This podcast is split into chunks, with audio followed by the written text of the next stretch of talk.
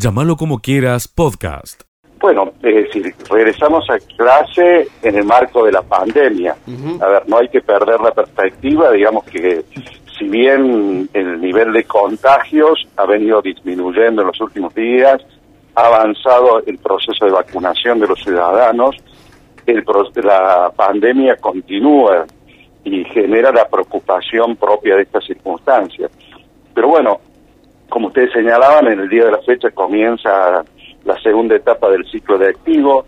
Hay muchas expectativas en las familias, en los propios docentes, porque creemos, digamos, que todos estamos ansiando retornar paulatinamente a la normalidad y en este caso nuestra normalidad significa la actividad áurica presencial. En ese sentido, bueno, deberán darse una serie de condiciones. La primera y principal es que el proceso de la pandemia continúe disminuyendo progresivamente y luego las otras cuestiones que hacen desde un punto de vista a lo central que es lo pedagógico. Los docentes llevaron adelante durante toda esta etapa de los, del año presente como del año anterior un enorme sacrificio y compromiso asumiendo todos los desafíos necesarios para llevar adelante el vínculo pedagógico con sus alumnos, pero la realidad es que más allá de ese gran esfuerzo de docentes, familias y alumnos, han quedado muchos educandos este, con serias dificultades en el sistema.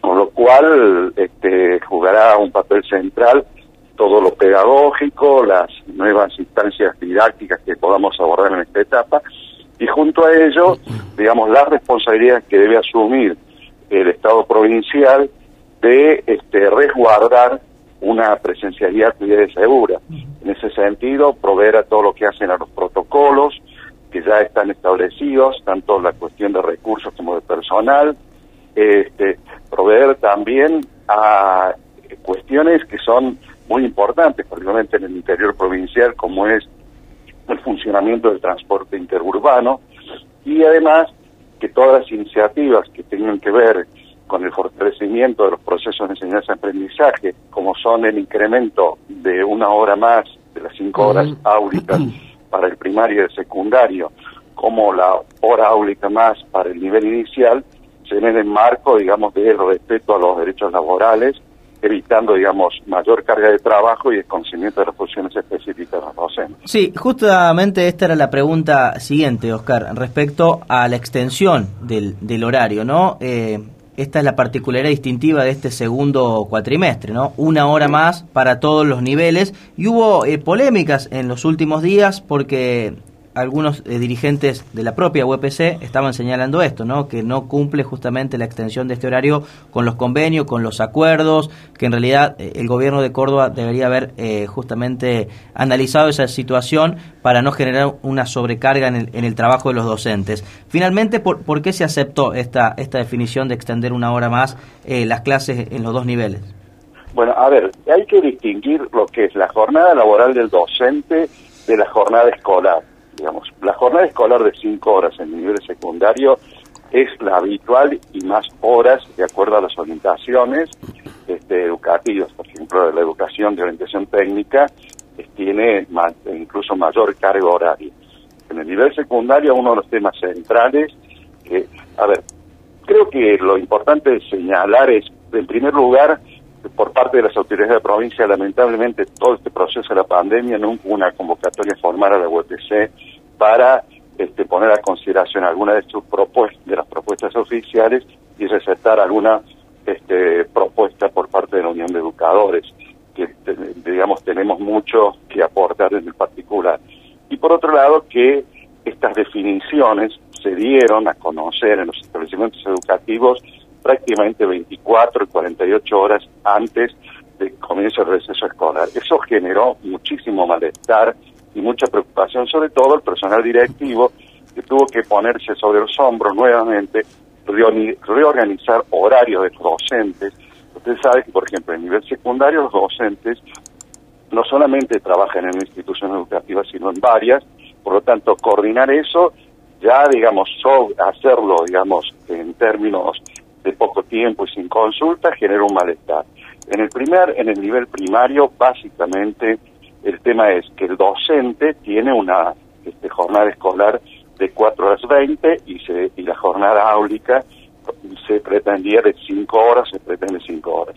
En aquellas escuelas donde hay docentes jornada ampliada, jornada extendida, y pueden hacer la reubicación, en eso no va a haber dificultades. En aquellas otras que no hubiera dichos cargos docentes, el Estado provincial, el Ministerio debe designar los mismos para que se pueda realizar la tarea sin sobrecarga laboral o modificar lo que está establecido en jornada laboral para el docente.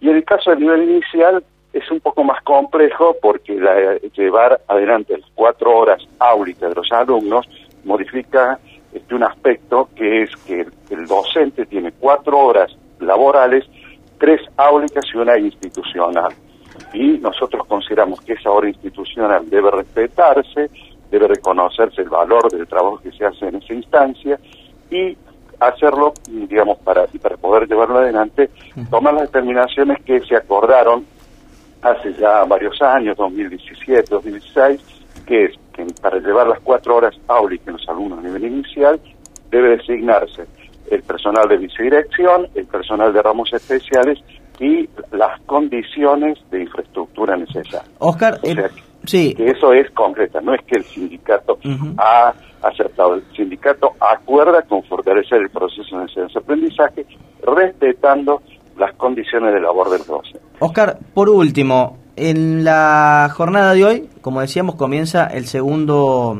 eh, ciclo lectivo, la segunda parte de este ciclo lectivo 2021. ¿Va a terminar efectivamente en diciembre este ciclo 2021 o tal vez pueda extenderse hacia el 2022, sobre todo en los últimos años de cada nivel? Mire, eh, la pretensión oficial tanto de lo que ha establecido el Consejo Federal como en la provincia es quizás constituir una especie de puente o continuidad pedagógica, digamos, 21-22 para los eh, grados, digamos, no, no finales de cada ciclo, de cada nivel.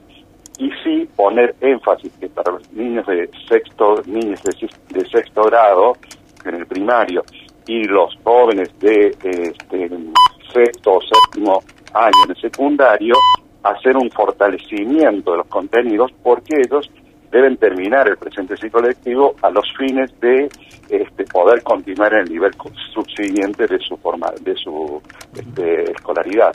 Entonces, pero no está previsto originalmente extender el ciclo lectivo, porque recuerde que el ciclo lectivo no solamente es la actividad sino tiene que ver con los periodos de examen, etcétera. Seguí escuchando lo mejor de llamarlo como quiera de la consultora Suban en Córdoba.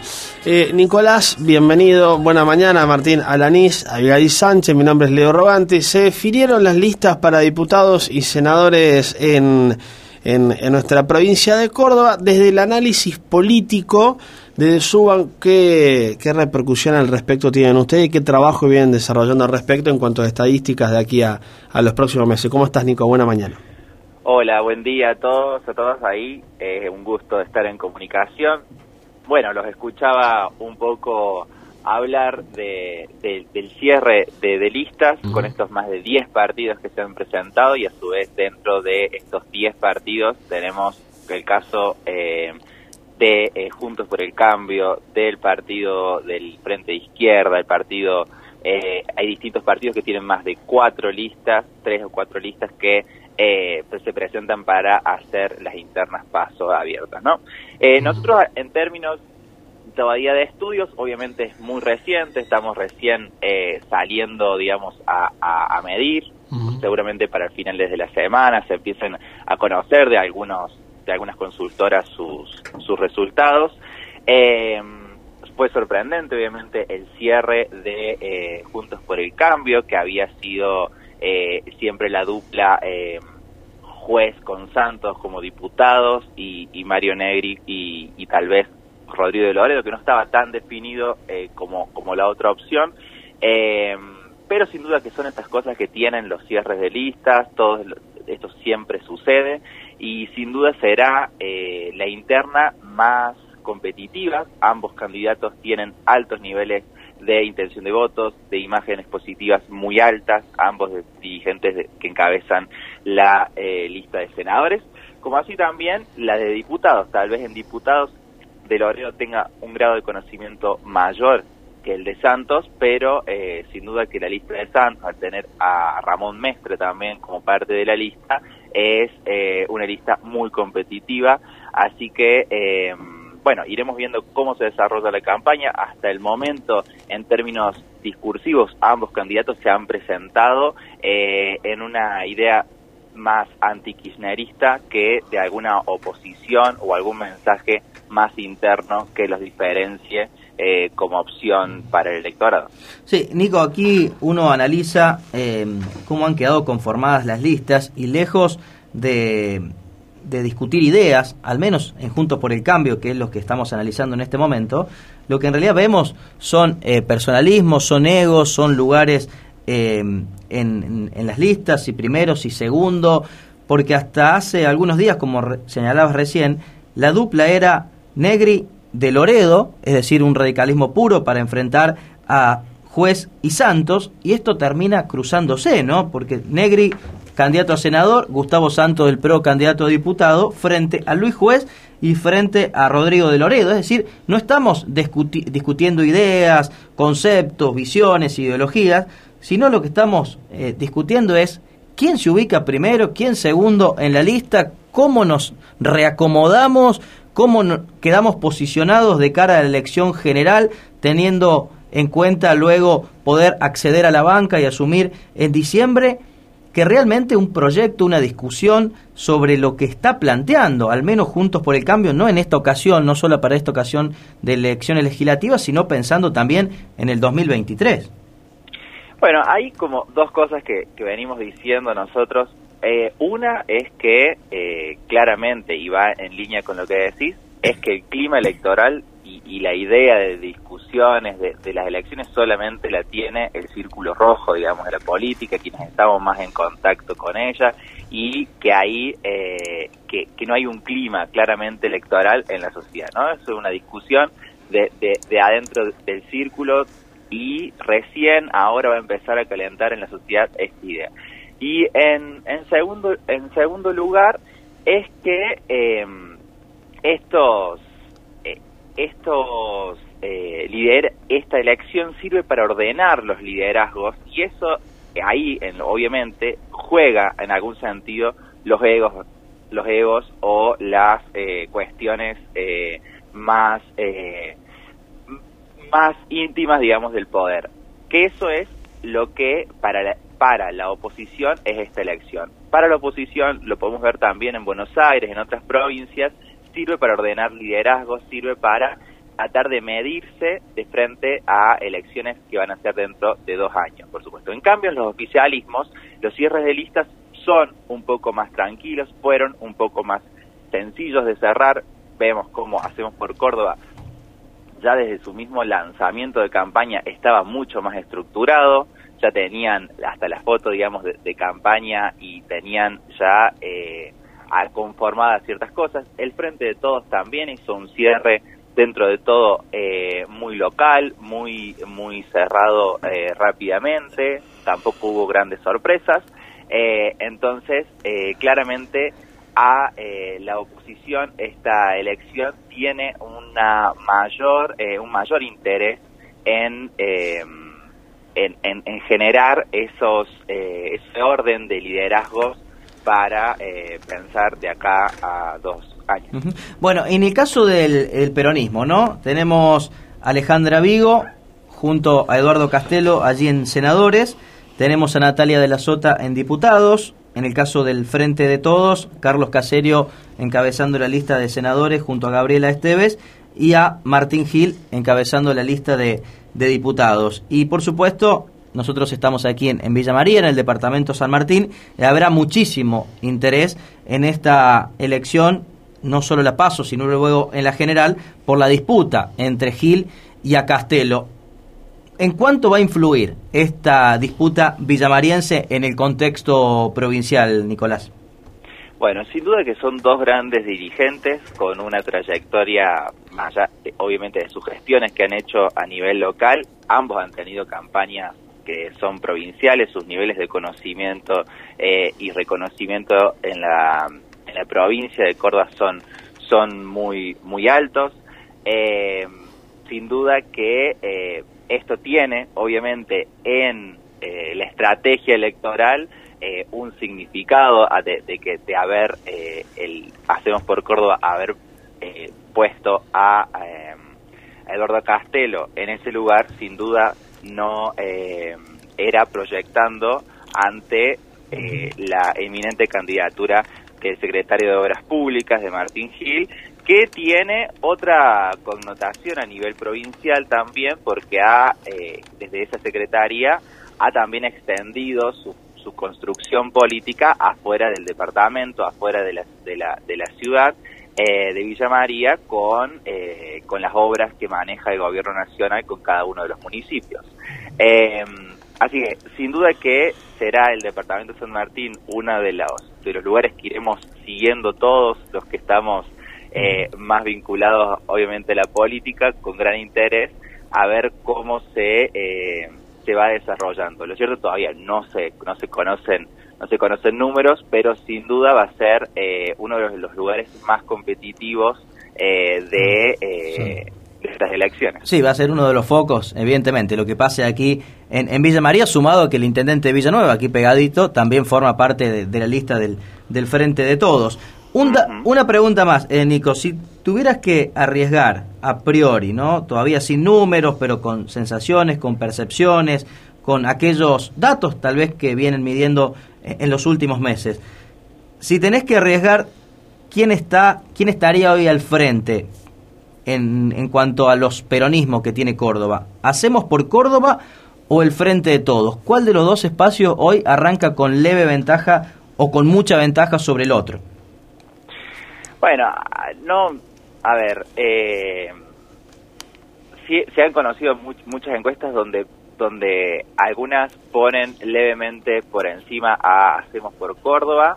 Eh, lo cierto es que Hacemos por Córdoba no ha tenido grandes variaciones, siendo que ha iniciado una campaña hace meses, ¿no? Uno, uno si, si lo piensa en términos de posicionamiento de la principal candidata, hace meses que es parte de la publicidad eh, también, digamos, del, del, gobierno, de los actos públicos que hace el gobierno de la provincia en un claro interés de, posicionarla y no ha tenido crecimientos. Entonces también eso es eh, puede, puede estar o puede estar en su techo electoral esta, esta fuerza y en cambio eh, el Frente de Todos un poco más desorganizado, digamos, en el sentido comunicacional, que no conocemos digamos esto que, eh, por ejemplo, el candidato Martín Gil, que dice hay 300 obras que tienen que tienen en funcionamiento en la en la en la provincia eso no está en la percepción de la gente todavía. Entonces si lograran en algún sentido eh, eh, llamar la atención sobre lo que está haciendo la, la nación en la provincia y revertir esa idea de, de discriminación tal vez sí tiene mucho más para crecer y acercarse aún hacemos por Córdoba que ante eh, ante la la, la, la, inmensa eh, publicidad que se viene haciendo no ha logrado eh, crecer en, en, posicionamiento político, ¿no? por último, Nico, ¿qué se va a disputar en esta elección general, sobre todo? No vamos a salirnos de las pasos, nos vamos a la general de, de aquí tres o cuatro meses. ¿Qué se va a disputar? Eh, ¿La vida interna de la política cordobesa de cara al 2023 o se va a plebiscitar la gestión de Alberto Fernández? No, sin duda que la, Alberto Fernández va a buscar plebiscitar su, su gestión en un contexto de que obviamente va, va a tratar de, de interpelar en el sentido que ha sido adverso para, eh, para, para, digamos, para, para la gestión y que aún así puede mostrar o, o intentará mostrar indicadores positivos. Eh, en cambio, la oposición, como decíamos, es una elección para, para ordenar muchos más los, los liderazgos. Eh, seguramente para el gobierno nacional va a ser mucho más cómoda o se pretende que sea mucho más cómoda la elección de noviembre que esta elección paso. Por eso creo que va a dejar como a esta elección paso como eso, bueno, que se decían las internas principales, de Buenos Aires, de, de Santilli versus Manes, digo, porque también hay que ver cómo va a consumir mediáticamente, ¿no? El, el país de, que, que va a ser lo que se va a llevar las principales, los principales comentarios, o aquí en Córdoba también, que son dos, dos eh, principales líderes entre Juez y Negri, también eh, decidir los liderazgos. Creo que va a dejar mucho más eh, pasar, digamos, estas elecciones y eh, en noviembre tratará de mostrar qué resultados tiene y plebiscitar su, su elección en el gobierno nacional. Sigue escuchando lo mejor de llamarlo como quieras. Una iniciativa muy interesante, que es, a partir del aceite de cocina desechado, a partir del aceite de cocina que se desecha, generan energía eléctrica. Y esto en, es en General Cabrera. Vamos a ver un poco más de qué se trata, escuchar un poco más cómo pueden aprovechar esto. Porque también recordemos que desecharlo en lugares no correspondientes, no óptimos, pueden traer consecuencias. ¿eh? Sin tanto más preámbulo, Marlene, bienvenida. Mi nombre es Leo Rogante y Martín Alanís y Abigail Sánchez. ¿Cómo estás? Buen día. Buen día, ¿cómo andan? Muchísimas gracias por la invitación y además de la, del interés hacia la campaña. La verdad que estamos re felices por la repercusión que tuvo. No pensamos que iba a tener esta repercusión tan grande, así que estamos felices. Bueno, todo empezó, lo inició un socio que es de que es muy amigo de la empresa, es Clean Energy Renovables, que se encuentra en General Cabrera. Y nosotras con Julieta Oviedo y Juan Pablo Macaño, hicimos, lo hicimos, lo hicimos físico, lo pudimos concretar como queríamos. Todo comenzó porque, bueno, nosotros eh, tenemos una planta de biogás que genera biogás en Algiras y Sí. y utilizamos recursos orgánicos para la generación de energía eléctrica. Y uno de los insumos es el aceite vegetal usado. Y como se sabe, el aceite vegetal usado, si lo desechamos, como bien dijiste, en lugares que no son adecuados, por ejemplo, la bacha, la basura, puede llegar a contaminar un, eh, un litro de agua y muchos más. Imagínate un poquito de aceite si contamina un litro de, a- de agua, lo que puede ser una gran cantidad que nosotros usamos. Así que quisimos proponerle esto a la comunidad y además de crear un poco de conciencia de cómo se puede reciclar con algo tan común y de a poquito aportando a cada uno lo suyo.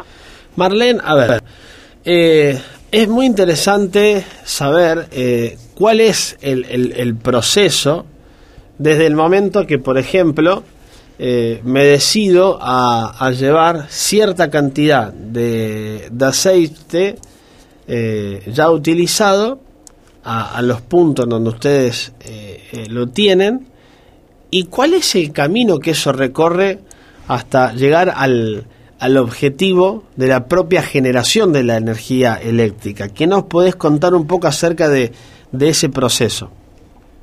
Bueno, primero que todo comienza desde la casa de uno o también tenemos en lugares donde se genera bastante aceite en gran cantidad como los res- restaurantes, las roticerías, laboratorios que también pueden llegar a hacer uso de aceite. Uno viene, lo trae, obviamente que lo, tenemos nuestros tachos para evitar la acumulación de recipientes, ya sea de plástico, así cada uno puede reutilizar. Una vez que nosotros llenemos los tachos, que son de 50 litros, lo procedemos a llevar a nuestra planta de biogás. Muy técnicamente no te voy a poder decir porque es mi compañera, mi socia la que lo sabe decir bien, pero en sí nosotros tenemos una, una parte que se llama biodigestor Sí. que es la parte que procesa todos los insumos que nosotros le tenemos que ir eh, brindando, porque no solo el aceite, sino también, por ejemplo, sangre, eh, suero lácteo, que eso lo presenta, que se denomina sustrato, que con ellos generamos la energía eléctrica. Y ahí es donde se coloca el aceite, ya sea después ya como vino como vino, como lo trajeron, se coloca de esta forma en el biodigestor y que la propia, el mismo proceso, que está todo conectado, genera la energía eléctrica, lleva al biogás, que el biogás es el que genera la energía eléctrica, que se conecta a la red. Marlene, como para entender un poco los daños que puede llegar a causar que nosotros cuando, no sé, cocinamos con un poco de aceite, lo tiramos por eh, la canaleta o por la canilla. ¿Cuáles son la cantidad de daños que podemos llegar a generar con eh, tirar aceite por la canaleta o por cualquier otro lado? ¿Y cómo la- las personas esa zona de Cabrera, cerca de Alcires Gijena, cómo se pueden sumar a la campaña? Perfecto. Y la repercusión es bastante grande porque contamina el agua y contamina hasta mil litros de agua, el aceite y esto puede llevar que, bueno, obviamente que el agua es de uso común de todos y esto de repercute. Además de que no solo el agua, sino también las cañerías, porque eso en invierno se, so- se solidifica puede generar roturas y eso también ocasiona la contaminación y además que en el suelo también repercute porque esto lo consume y no es bueno tampoco. Pero, y también la basura sucede lo mismo porque en sí, en algún lado, es- este residuo queda y no es reciclado. Entonces siempre permanece la contaminación. Entonces para poder reducirlo buscamos esta idea. Cada uno eh, lo que tiene que hacer desde su casa es sencillo. Hay algunos que no consumen mucho, pero puede ir acumulándolo. Total, no importa el tiempo que tenga porque se puede reutilizar de igual manera. Es que en un recipiente, una vez que el aceite esté frío, lo eh, pongan en una botella, en un frasco, lo que tengan a disposición.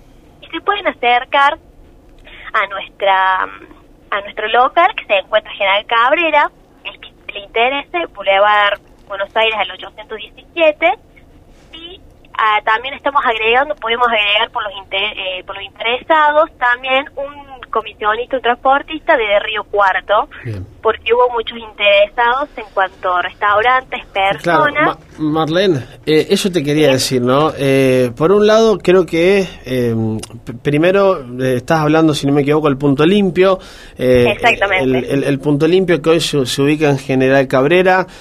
Eh, a través de un comisionista por, por, por Río Cuarto, digo, eh, también la gente se puede comunicar, después quiero que me digas por dónde con ustedes de Villa María, porque si bien lo, las roticerías, los restaurantes y demás eh, tienen una solución para el tema del aceite, porque están, es una materia prima que utilizan a diario, me parece que interesante esto de el, el- desecho consciente de, de este, de este aceite. Y por ende, a lo mejor, eh, ¿por qué no Villa María sea un punto limpio? Y, bueno, no sé si trae un comisionista o, o como sea. Ahí va mi pregunta, ¿no? Eh, ¿Tienen la, la idea de generar puntos limpios? ¿Por qué no pensar en distintos puntos justamente de la provincia para, para poder recolectar la mayor cantidad de litros de aceite posibles? Sí, nuestra idea es expandir nuestra la idea y que no se quede solamente en General Cabrera. Claro. Como hace poquito que se generó, comenzamos por esto nuestro punto limpio, pero nosotros queremos que todos puedan realizar el aporte y nosotros, bueno, si se puede, si lo podemos organizar, seguro que si, por ejemplo, ustedes pueden ser nuestro punto limpio, estaría genial porque es simplemente enviar un comisionista a que lo busquen. Total, nosotros podemos brindarle los tachos donde pueden colocar el aceite. Llámalo como quieras, podcast.